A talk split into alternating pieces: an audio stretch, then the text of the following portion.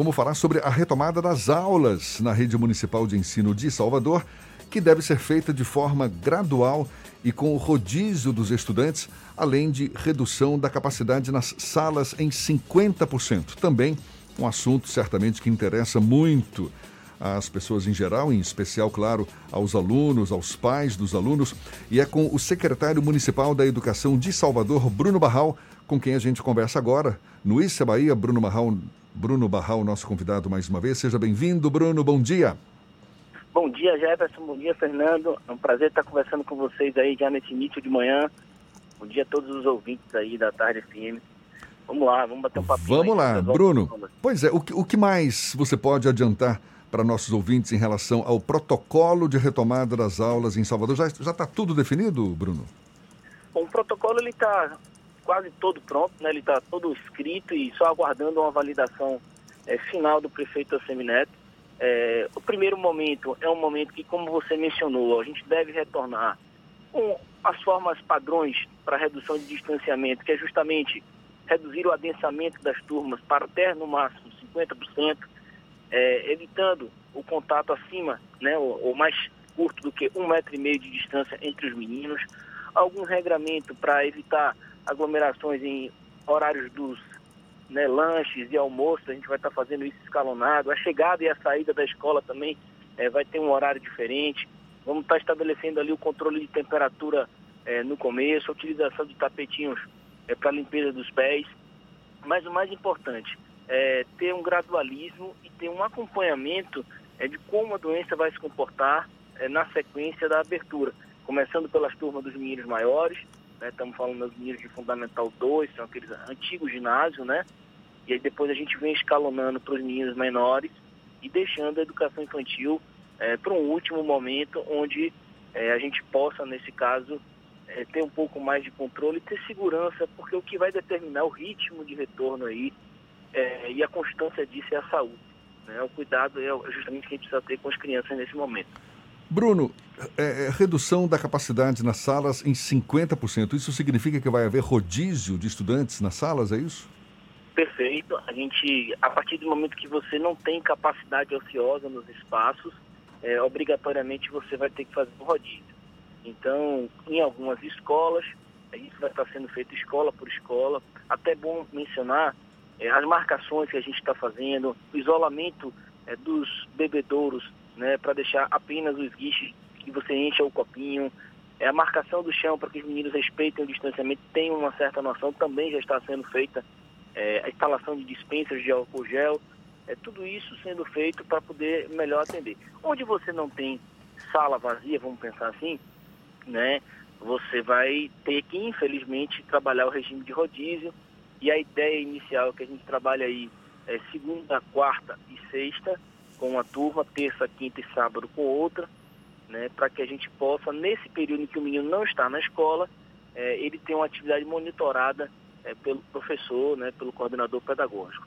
Então já é um avanço muito grande. Agora, o que eu mais peço à população é que tenha tranquilidade. Né? Nesse momento aí a gente precisa ter confiança, é um primeiro momento de acolhimento. A gente não precisa ser tão conteudista nessa situação. Eu acho que o método que a gente vai retornar é muito importante para o sucesso da continuidade do retorno às aulas. Né? Então, a gente precisa ter cuidado, a gente precisa estar protegido. Os meninos já maiorzinhos usando as máscaras, usando a máscara da forma devida. Tem um plano de comunicação para toda a escola, criação de um comitê em cada escola, caso tenhamos alguém contaminado, né, o que fazer, leva para onde, liga para quem. Enfim, é, perguntas básicas que a gente precisa estar treinado antes, até porque começa ali um novo normal é, de verdade, não só do discurso, né? Começa a prática. Bruno, como é que vai funcionar a questão pedagógica no retorno às aulas? Porque os alunos passaram um bom tempo afastado do dia a dia de sala de aula e como é que vai fazer para recuperar esse tempo perdido ou mensurar o que foi perdido nesse período? Perfeito, Fernando. A gente vai iniciar logo nas primeiras duas semanas a gente deve fazer um trabalho de acolhimento, tanto psicopedagógico, quanto psicológico, quanto também com assistência social. Porque a gente vai ter alguns meninos nesse momento que vão ter dificuldade de retornar. Né? A gente não sabe bem como é que vai ser isso daí. Então, é claro que a gente tem um contato com as famílias, com a grande maioria, os diretores têm tido contato, mas a gente não sabe é, como a gente vai se comportar nesse acolhimento para trazê-los né, de volta para casa. Vamos pensar assim, vocês estão de volta né, à sua escola, que é o local de vocês. Nesse mesmo momento, a gente inicia uma avaliação formativa, né, que não tem caráter somativo, ela não tem caráter apenas de avaliar se não está sabendo ou não está sabendo. Tem uma característica muito maior, porque vai ser construída pelos próprios professores, ela tem, tem uma característica diagnóstica dentro desse processo, para a gente saber onde estamos, para onde vamos e como a gente vai construir o plano de recuperação para esses meninos. E aí vem o terceiro ponto, que é o tempo. A gente vai fazer tudo para 2020? Não dá. Então a gente precisa pensar num ciclo pedagógico aí, 2021, que a gente faça um ciclo contínuo, um currículo contínuo. Isso já é conversado, isso foi sugerido pelo Conselho Nacional de Educação, é, é muito bem visto pelo nosso time pedagógico, certo? Então, os meninos vão trabalhar um ciclo contínuo 2021. Para evitar a reprovação nesse momento é muito importante, para evitar o desestímulo. E aqui a gente não está falando, ah, passa o menino de qualquer jeito e lá na frente resolve. Não. É estabelecer um planejamento, falando do ano 2020, 2021, e para que a gente tenha tranquilidade que as coisas vão retomar os trilhos, tá?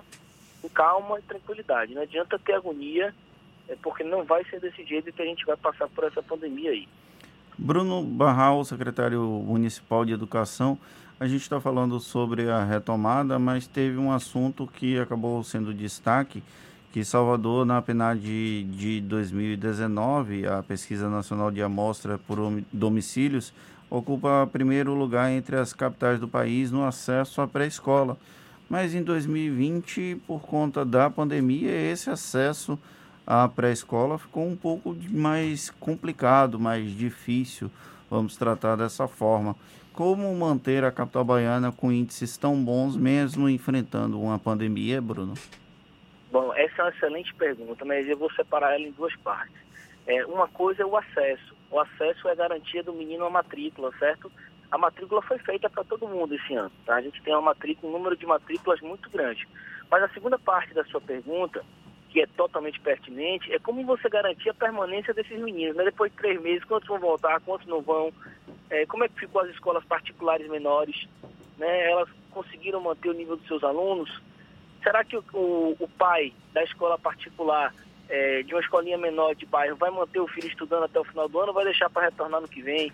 Quer dizer, isso tudo é, vai ensejar algumas dúvidas, algumas, algumas, alguns levantamentos que tem algumas formas de você conduzir isso. Primeiro, é, é um recenseamento, a gente tem um sistema é, de monitoramento e acompanhamento da presença nas escolas é, que a gente criou no ano passado. Esse é fruto de um trabalho, tá, é, Fernando e Jefferson, de muito acompanhamento do setor de matrículas da secretaria. Tá? É muito importante não só fazer a matrícula de forma passiva. Nós criamos dentro da secretaria um setor de busca ativa, onde a gente tem ali 12 pessoas ligando para todos os cadastros de pais de 2 né, a 5 anos de idade que na escola, se não matricularam na escola pública, ele tem que demonstrar se matriculou na escola particular. Ou seja, é, a gente tem que, infelizmente, fazer uma cobrança aos pais da importância de que eles matriculem os filhos na escola.